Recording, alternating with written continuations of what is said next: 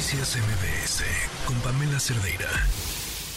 ¿Han detectado eh, ustedes que últimamente se escucha muchísimo sobre el tema y, como un, tema, ah, pues eh, no sé si celebrar sería la palabra incorrecta, pero a reconocer el descenso en el número de homicidios. Eh, pero sobre todo en la Ciudad de México es donde más se han presumido este, este número eh, que pareciera decir es el resultado de una exitosa estrategia de seguridad. Vale la pena mencionar, porque lo escuchamos a inicios del sexenio y, y demás, es más sobre todo a inicios del sexenio, cuando la cifra oficial, según yo, era más elevada, la respuesta era que en el gobierno anterior no se registraban de manera correcta eh, varios delitos, entre ellos el tema de los homicidios. Y la verdad es que, y ahí sí no hablo de la Ciudad de México, en, en general lo que luego sucede en algunos gobiernos es que registran bajo otras cuestiones y entonces de pronto los datos que deberían de ayudarnos a entender dónde estamos parados se pierden. Nos acompaña Celín González, investigadora del programa de seguridad en México Evalúa. ¿Cómo estás, Celín? Buenas tardes. Buenas tardes, Pamela. Un saludo a ti y a tu auditorio. A ver, el gobierno de México dice han bajado 20% los homicidios en nuestro país en este sexenio. ¿Qué datos tienen ustedes y qué, qué encontraron?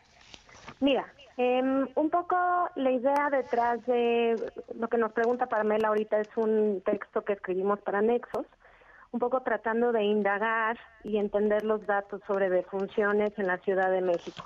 En las últimas eh, meses del año anterior hubo un gran debate sobre por qué estaban aumentando de manera pronunciada eh, las defunciones no determinadas.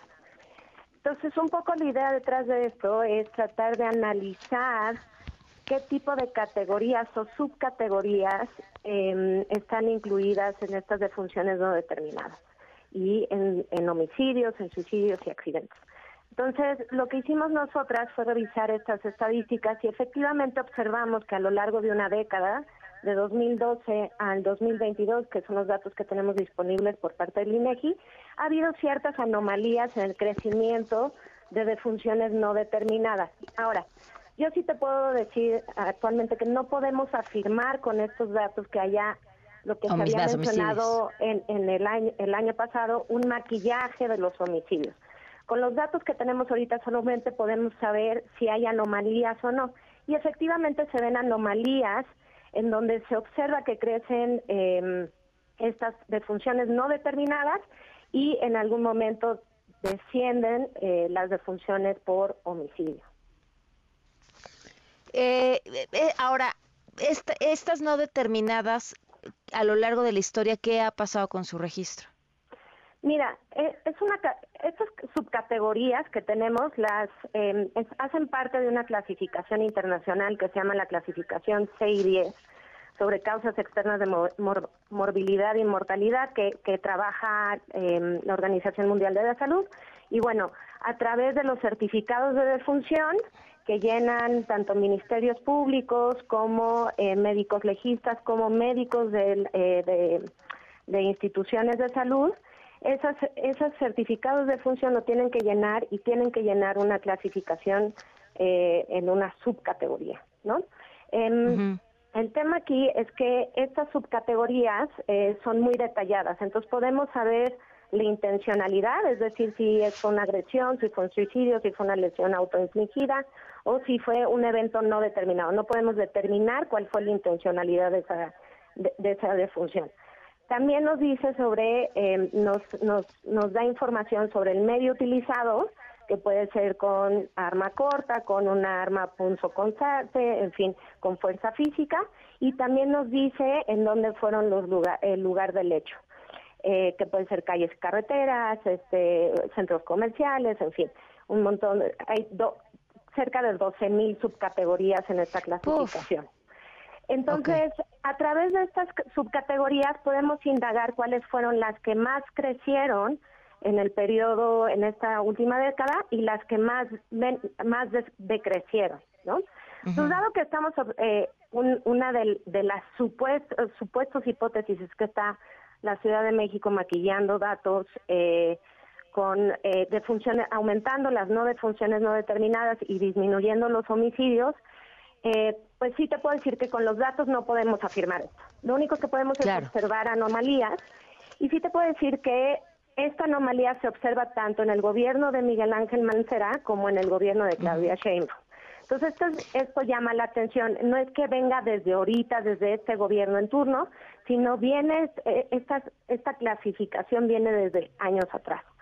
Entonces lo que hemos observado es que las, eh, por lo menos en, en el gobierno de Mancera, las, las, las subcategorías que más aumentaron fueron eh, disparo de otras armas de fuego y las no especificadas de intención no determinada en calles y carreteras, evento no especificado de intención no determinada en lugar no especificado, evento no especificado de intención no determinada en calles y carreteras, evento no especificado de intención no determinada en vivienda y disparo de otras armas de fuego y las no especificadas de intención no determinada en lugar no especificado. Ahora, lo que llama la atención aquí es que no contamos con información en gran parte de las defunciones bajo el último año del sexenio de Mancera.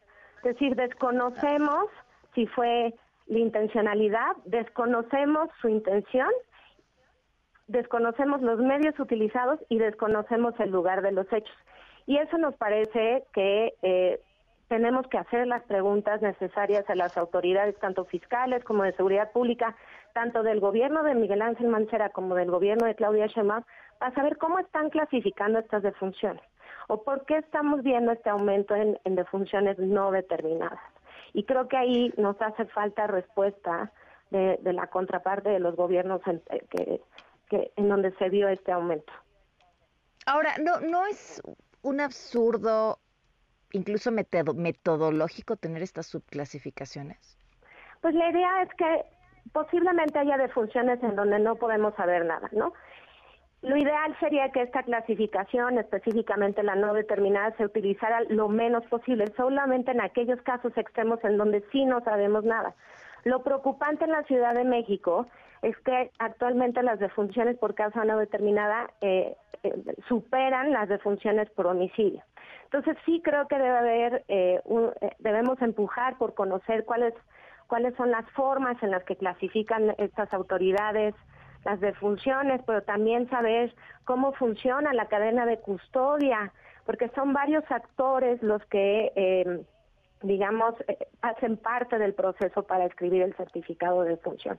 Entonces debe haber muchísima coordinación entre diferentes instituciones para pues, generar esta información. Lo ideal sería saber cómo funciona esa cadena de custodia. Si esa cadena de custodia a lo mejor en algún momento se rompe, muy posiblemente estas defunciones no determinadas a lo mejor se pueden explicar por ahí, lo cual sería grave porque entonces hay un tema ahí de cómo mejorar esta cadena de custodia entre los diferentes actores que, digamos, eh, registran una defunción. Pero sí, eh, yo por mí misma y México Evalúa no podemos dar una respuesta, claro, solo podemos dar los datos y lo que esto preocupa, claro. Exacto, ¿no?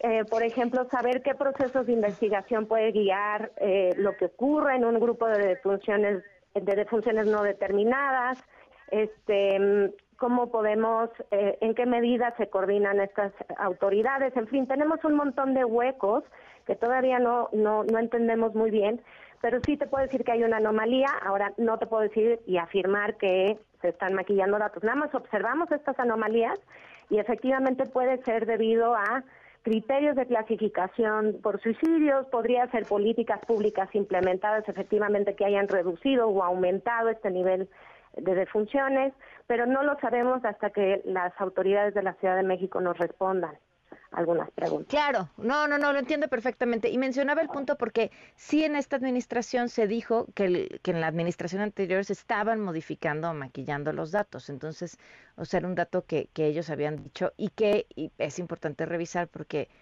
pues ante, ante las dudas hay mucho que preguntar. Muchísimas gracias por acompañarnos. Muchísimas gracias, Pamela, a ti y a tu auditorio. Noticias MBS con Pamela Cerdeira.